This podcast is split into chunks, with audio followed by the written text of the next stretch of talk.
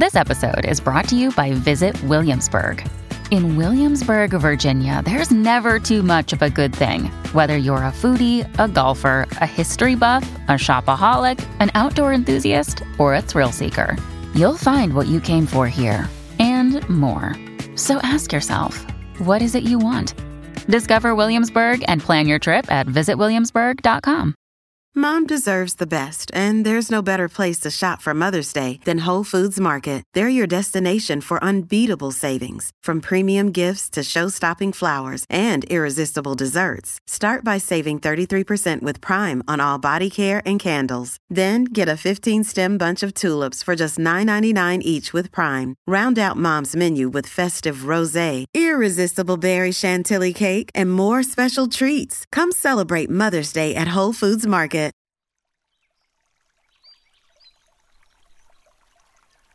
Hola de nuevo. ¿Cómo estás? Espero que muy muy bien. Hace algún tiempo, en un directo creo recordar, te comenté mi intención de hablar de este tema. Quizá me estoy metiendo, como se suele decir, en un charco, aunque te doy mi palabra que mi intención no es ni mucho menos crear ni la más mínima controversia. Allá cada uno con lo que crea o deje de creer. Mi intención, y supongo que la tuya también, como siempre es la de aprender y la de entender. En este caso, entender ese curioso fenómeno llamado negacionismo, un fenómeno en el que la propia psicología ha puesto desde hace algunos años su interés, llegando a conclusiones sorprendentes.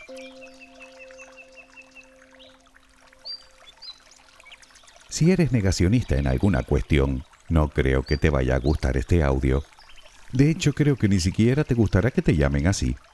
Pues de veras que lo siento, pero no hay otro término para definir, y cito textualmente el diccionario, una actitud que consiste en la negación de determinadas realidades y hechos históricos o naturales relevantes. Podrías decirme que eso no es negacionismo, sino escepticismo, desconfianza. Y me parece lógico, sobre todo cuando no existen pruebas que lo atestiguen. De hecho, ese pensamiento no dista mucho del modo de pensar de cualquier científico o científica. Es por eso que se pasan la vida investigando para buscar evidencias que demuestren o refuten sus teorías.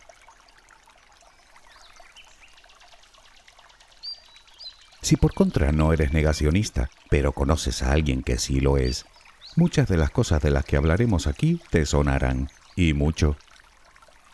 De lo primero que te habrás dado cuenta es de lo difícil que es convencer a esa persona de que está viviendo en un craso error.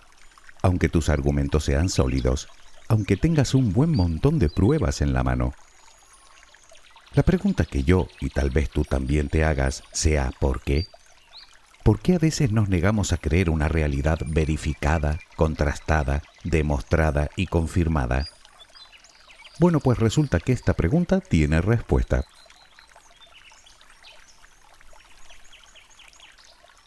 Podría parecer que el negacionismo es algo nuevo en nuestra sociedad, pero no lo es.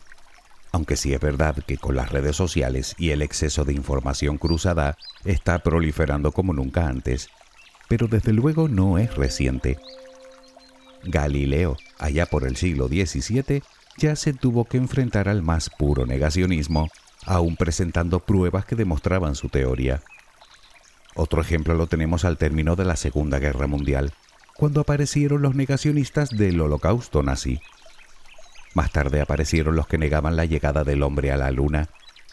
Existen los que niegan el hecho de que la Tierra sea esférica, los llamados terraplanistas, o que niegan las vacunas, o que afirman que el coronavirus directamente no existe.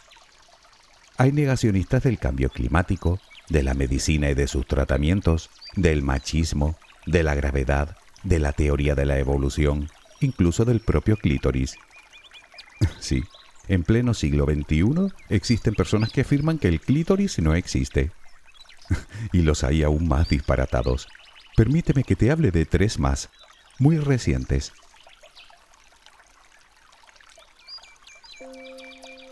Tal vez recuerdes que el pasado 19 de septiembre de 2021 entró en erupción un volcán en la isla canaria de La Palma durante 85 largos días, expulsó lava como para cubrir más de 1.200 hectáreas, destruyendo miles de edificaciones y cultivos y afectando tristemente a un gran número de habitantes.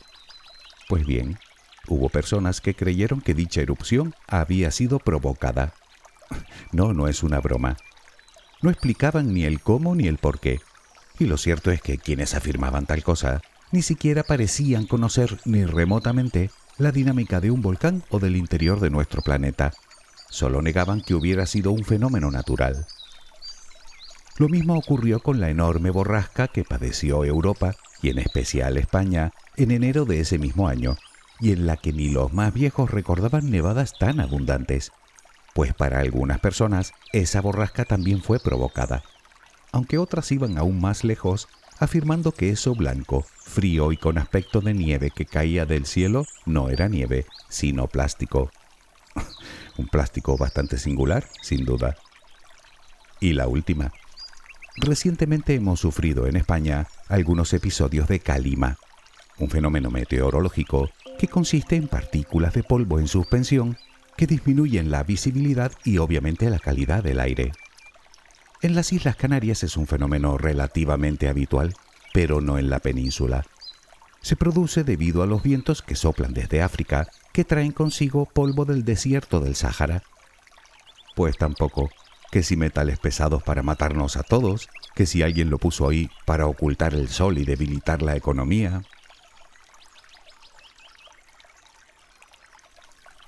Los negacionistas simplemente lo niegan.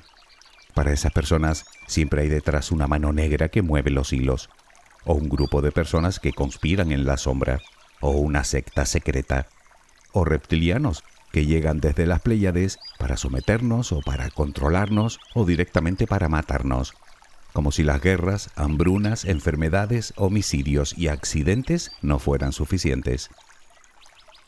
Yo no digo que no hayan habido conspiraciones a lo largo de la historia, claro que sí, pero una cosa es ser escéptico y otra muy distinta inventarse teorías alternativas sin fundamento alguno, en contra de pruebas irrefutables, en contra del consenso científico, y por qué no decirlo, en contra del propio sentido común.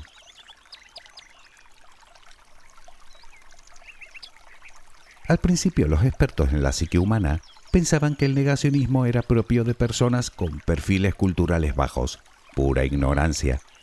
Pero pronto se dieron cuenta de que tampoco era así. Habían personas negacionistas en todos los estamentos sociales y culturales, y desde luego con muy buena salud, tanto física como mental.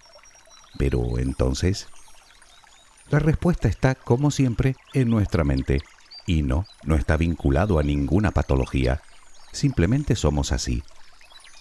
Parece ser que el primer motivo se encuentra en nuestra habilidad natural para encontrar patrones. Tan buenos somos en eso que a veces digamos que se nos escapa de las manos, de tal manera que encontramos relaciones de causa-efecto inexistentes.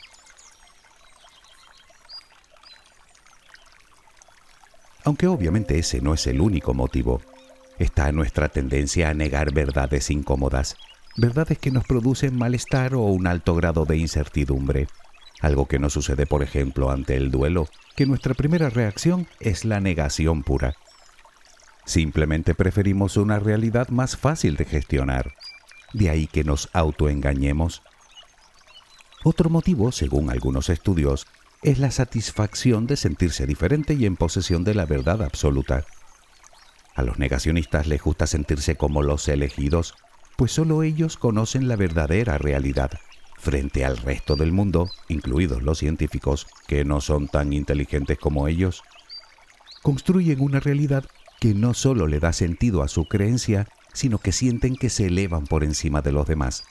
Es algo así como un comportamiento mesiánico que les produce cierto regocijo y por el que sienten la necesidad de compartir su mensaje para que el resto, como dicen ellos, despertemos del engaño.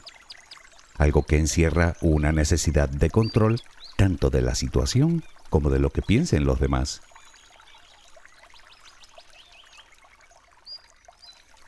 Naturalmente detrás de todo esto está la falta de humildad, por un lado, la necesidad de rebelarse, por otro, y una manera de pensar más afectiva que racional, lo cual les lleva a rechazar lo científico. Según algunos autores, su actitud mental es muy similar a la religiosa, no porque crean o dejen de creer, sino porque se basan en la fe que tienen en sus propias convicciones más que en las evidencias, una fe que se refuerza cuando encuentran a otras personas que piensan de la misma manera.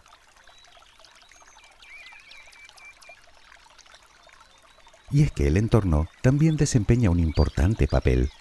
Se sabe que somos más propensos a creer en teorías conspiranoicas si estamos rodeados de personas que también las creen.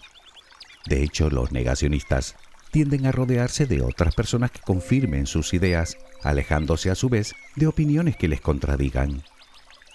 Y en cuanto a las motivaciones, por supuesto tampoco nos podemos olvidar de los simples intereses, sean religiosos, políticos, sociales o económicos. No sería la primera vez. Lo hemos visto con el cambio climático. Si niego el cambio climático y naturalmente logro que el resto crea mis argumentos, podré contaminar lo que me dé la gana. Lo vimos también y muy claramente con la industria tabaquera cuando en los años 70 la comunidad científica vinculaba definitivamente el tabaco con el cáncer. Las tabaqueras invirtieron muchísimo dinero en crear la duda entre la población, haciendo circular testimonios de supuestos expertos que negaban dicha vinculación, achacando la enfermedad a otros muchos factores menos a ese. Otro ejemplo lo tenemos con las personas negacionistas de las vacunas, que se aferran a un estudio publicado en 1998 en el que un médico sugería una relación entre el autismo de un niño de 12 años y la inmunización contra las paperas, la rubeola y el sarampión. Al final se descubrió que el estudio había sido un fraude y al médico en cuestión se le prohibió ejercer la medicina, sin embargo, no parece que eso importe demasiado. Dicho artículo sigue siendo uno de los pilares en los que se basa ese negacionismo en concreto.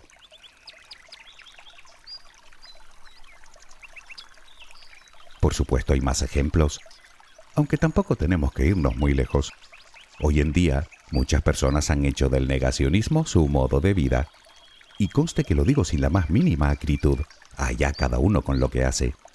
Pero lo cierto es que al final, no importa si realmente creen en ello o no, eso es lo de menos. Lo importante es crear adeptos que les permitan mantener un protagonismo rentable, exponiendo argumentos de supuestos expertos que no representan ni de lejos el consenso científico. Son lo que algunos autores llaman los agitadores, los líderes del movimiento, la cabeza visible por así decirlo. Naturalmente son los que gozan de más popularidad y muchas veces los que obtienen el mayor beneficio. Y es que diversos autores catalogan a los negacionistas en tres grupos. El primero es el grupo de donde parte todo, los agitadores. Luego tenemos a los amplificadores, que son los que se limitan a repetir los argumentos y consignas de los agitadores, los mismos que llenan las redes de publicaciones sensacionalistas sin ningún tipo de aval científico. Y por último están los discípulos, que generalmente no cuestionan la información y terminan tragando cualquier cosa que digan los dos grupos anteriores. Las evidencias en estos casos no sirven de nada, puesto que para las personas negacionistas no son relevantes. De hecho, las rechazan, bien porque son falsas o bien porque están manipuladas. Sus argumentos suelen ser bastante recurrentes, por ejemplo la conspiración, lo que les aporta una cierta, ¿cómo decirlo?, legitimidad moral como luchadores en pos de la verdad y en contra de poderes ocultos que se empeñan en crearnos una falsa realidad o algo mucho peor. Desde luego contradecirles no va a servir de nada, pues considerarán que eres parte del sistema, un sistema que siempre miente. Así que ellos tienen razón.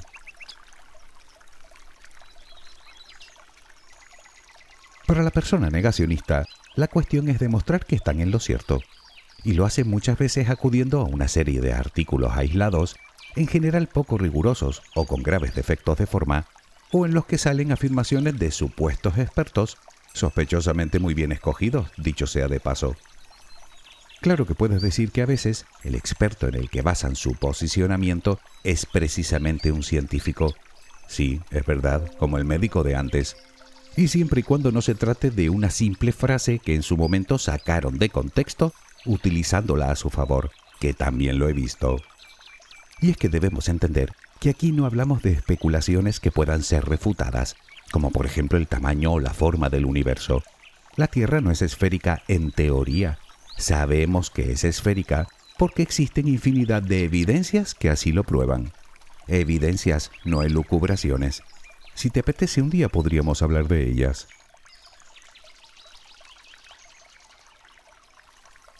Otra técnica que suelen utilizar los negacionistas convencidos es la de tergiversar de alguna manera las propias reglas del juego. Me explico. Hablando de pruebas, si le muestras una evidencia irrefutable a un terraplanista de que la Tierra es esférica, por ejemplo imágenes tomadas desde la Estación Espacial Internacional, te dirá que esa prueba no le sirve porque es falsa y te pedirá otra, de la que probablemente dirá lo mismo. No te molestes, ningún razonamiento ni lógico ni probatorio le servirá. De hecho, si no puedes aportar la prueba que te piden en ese momento, tal vez porque te es imposible, lo utilizarán a su favor para afianzarse en su postura, lo que llaman falacias lógicas. Una falacia es un razonamiento incorrecto pero con apariencia de correcto. Si no puedes demostrarme que la Tierra es esférica, entonces es plana.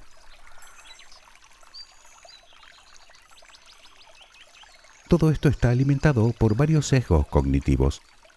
El primero es el llamado sesgo de confirmación. Se trata de la tendencia a buscar, encontrar, interpretar y recordar de forma selectiva solo la información que confirma nuestra creencia, evitando o infravalorando a la vez la información alternativa. Dicho de otra manera, ponemos atención solo en aquello que nos interesa, desechando el resto en realidad no es más que un error bastante común, por cierto, en nuestra forma de pensar. Vemos solo aquello que queremos ver. Hey, it's Ryan Reynolds, and I'm here with Keith, co star of my upcoming film, If, only in theaters, May 17th. Do you want to tell people the big news? All right, I'll do it. Sign up now and you'll get unlimited for $15 a month in six months of Paramount Plus Essential Plan on us. Mintmobile.com slash switch. Upfront payment of $45 equivalent to $15 per month. Unlimited over 40 gigabytes per month. Face lower speeds. Videos at 480p. Active Mint customers by 531.24 get six months of Paramount Plus Essential Plan. Auto renews after six months. Offer ends May 31st, 2024. Separate Paramount Plus registration required. Terms and conditions apply if rated PG. El otro sesgo es el de autoridad. Que es esa tendencia a aceptar sin cuestionar opiniones de personas que consideramos importantes o famosas, o de un nivel social elevado, ya sea un cantante, un actor, un periodista, un médico o un líder político, como si ese estatus les asegurara sistemáticamente la posesión de la verdad, como si no pudieran equivocarse nunca. Luego llega la llamada reactancia, una reacción emocional que nos lleva a oponernos a las normas establecidas porque consideramos que nuestra libertad está siendo amenazada. Y por último nos encontramos con la radicalización, con el fanatismo. Entre más oposición encontremos a nuestro pensamiento, más extrema será nuestra postura.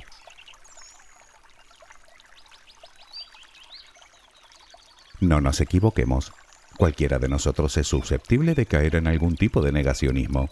Es una consecuencia de nuestra forma de pensar de hecho, un estudio realizado hace unos años llegaba a la conclusión de que no solo nos encantan las teorías conspiranoicas, sino que cada ciudadano cree en al menos una. O viendo a las personas que buscan algún tipo de interés en ello, al resto de los negacionistas simplemente les guía la necesidad de encontrar una explicación sencilla a lo que puede ser un escenario complejo.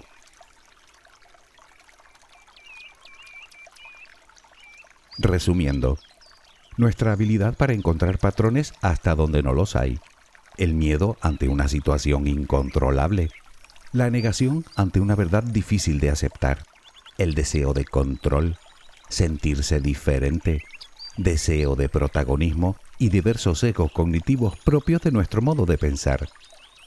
Si a todo esto le subamos la cada vez más creciente falta de confianza en las instituciones, un flujo constante de bulos y de fake news que proliferan por la red y el interés particular de algunos medios de comunicación, tenemos el caldo de cultivo perfecto para que surja el negacionismo. Insisto, no tiene nada que ver con ser escéptico.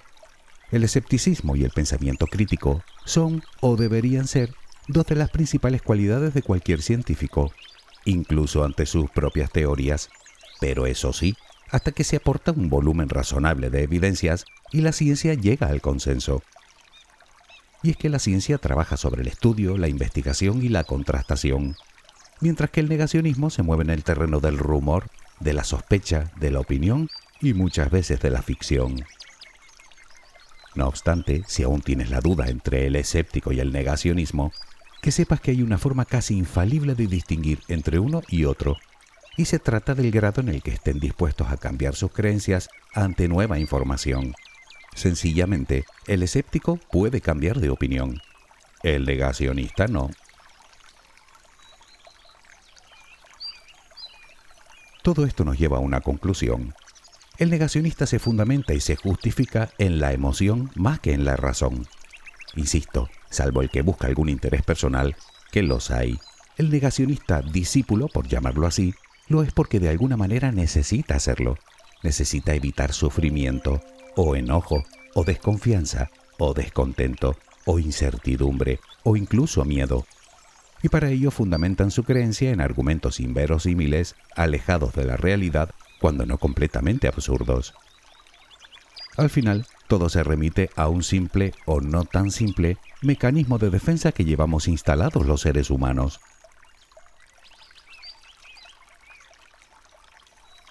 Estoy casi convencido de que si has llegado hasta aquí es que no eres negacionista. Y puede que te suene hasta simpático, pero te aseguro que no siempre lo es. Muchas personas terminan abandonando el tratamiento médico con consecuencias fatales porque alguien negacionista les mete la idea en la cabeza. Y eso de gracioso no tiene nada. Recuerda que tan equivocados estamos mostrándonos escépticos ante la evidencia como crédulos ante lo evidentemente falso. Aunque también puede pasar que no pertenezcas ni a un grupo ni a otro, y que navegues constantemente por un mar de dudas intentando encontrar la verdad. Si es así, lo único que te puedo garantizar es que estarás más cerca de ella acudiendo a la ciencia que acudiendo a la delirante imaginación de alguien. Espero que tengas una luminosa jornada. Hasta muy pronto.